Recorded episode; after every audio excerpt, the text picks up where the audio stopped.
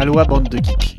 Dans ce monde, il y a deux catégories de gens, ceux qui jouent et les autres. Moi, je joue. Vous, vous m'écoutez.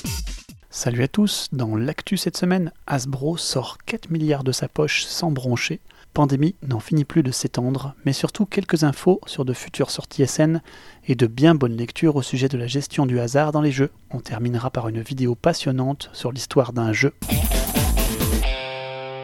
Côté pro, Hasbro vient de débourser la coquette somme de 4 milliards de dollars pour acheter une grosse chaîne de télé américaine, Entertainment One. Le but est de valoriser ses licences, bien évidemment. C'est là qu'on voit que Hasbro ne joue pas vraiment dans la même cour que Asmodee.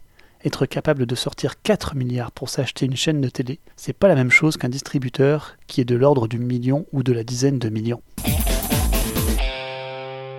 Pandémie, c'est déjà le monstre de la gamme étendue que l'on connaît. Un peu d'histoire pour comprendre in fine le pourquoi de tous ces spin-offs. Au-delà de la logique marketing, Matt Leacock a voulu honorer chaque pays dans lequel s'est déroulé les championnats internationaux de Pandemic Survival par une version au tirage limité mettant en valeur un moment historique du pays. On peut donc attendre une version qui prendra part à l'histoire du Canada, le prochain pays à organiser le tournoi mondial de Pandemic Survival. Mais maintenant, Pandémie va plus loin. Fini la gamme, c'est maintenant le système de jeu qui va être réutilisé dans de nouveaux opus.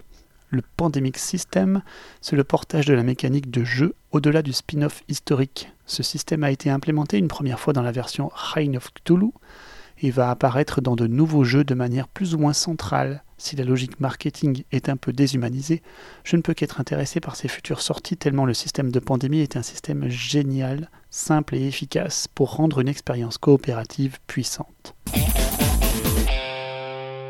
Côté sortie, allons voir du côté des scènes, puisqu'il est grand temps. Je ne vous parlerai du jeu que j'attends le plus que lorsque ses règles seront sorties au prochain numéro. J'ai nommé Maracaibo, le prochain jeu de Alexander Pfister, édité chez Capstone Games. Stay tuned Orléans a connu de multiples extensions et un bon succès pour son backbuilding bien allemand et bien agréable. Le jeu a plus d'un tour dans son sac et c'est une espèce de version legacy qui va paraître. Orléans Stories vous proposera deux parties ou histoires de 5 et 8 airs respectivement qui changeront les conditions initiales et les règles à chaque air en cours de partie dans un cadre historique. Une des histoires sera courte avec 90 minutes annoncées et le double pour la seconde. Les règles sont d'ores et déjà disponibles. C'est vraiment intriguant, j'avoue, mais j'ai l'impression de ne pas avoir beaucoup de contenu ici. Bizarre. Je ne résiste pas à vous présenter le nouveau site web de Taiwan Board Games, le regroupement d'éditeurs taïwanais qui arrive toujours à SN avec leur production ludique. Il y a quelques années, leur production pour l'Europe se cantonnait à quelques boîtes ramenées dans des valises ASN. Maintenant, le succès ne se dément pas. Et l'ensemble des éditeurs viendront avec un camion de jeux de leurs différentes sorties. Ils auront évidemment un bon gros boost sur le salon. Si vous allez à ASN cette année, n'hésitez pas à aller les voir. Ils ont toujours beaucoup d'énergie et se font un plaisir à présenter leurs créations avec une envie qu'on aimerait trouver chez tous les éditeurs du monde. Cette année, ils arrivent avec 6 titres disponibles en précommande d'ores et déjà. Katsudoku est un jeu de roll and write pour résoudre un sudoku. Colorful Treasure est un jeu de memory et de déduction pour les enfants à la recherche de trésors tout autour du monde. Electropolis sera un jeu de stratégie au thème de city building pour du gaming poids moyen d'environ 70 à 90 minutes. Formosa Tea est un jeu de placement d'ouvriers au thème de l'exploitation du thé.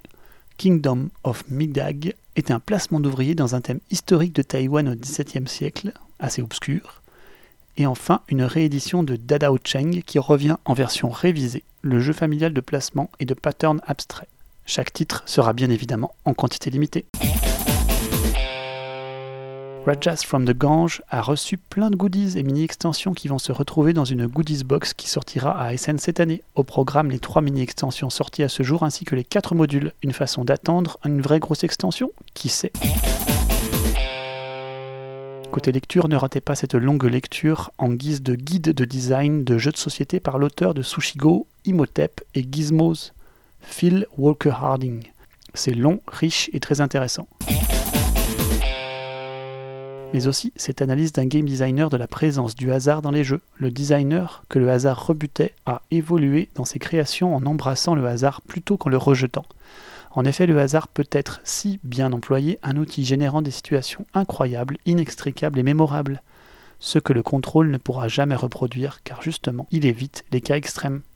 Tout est question de dosage et de design, justement. Bonne lecture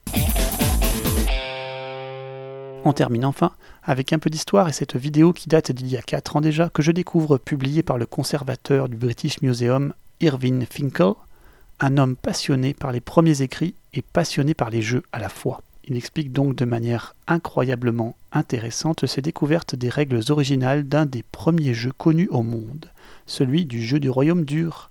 Allez, c'est terminé pour cette semaine, je vous dis à dans deux semaines et d'ici là, jouez bien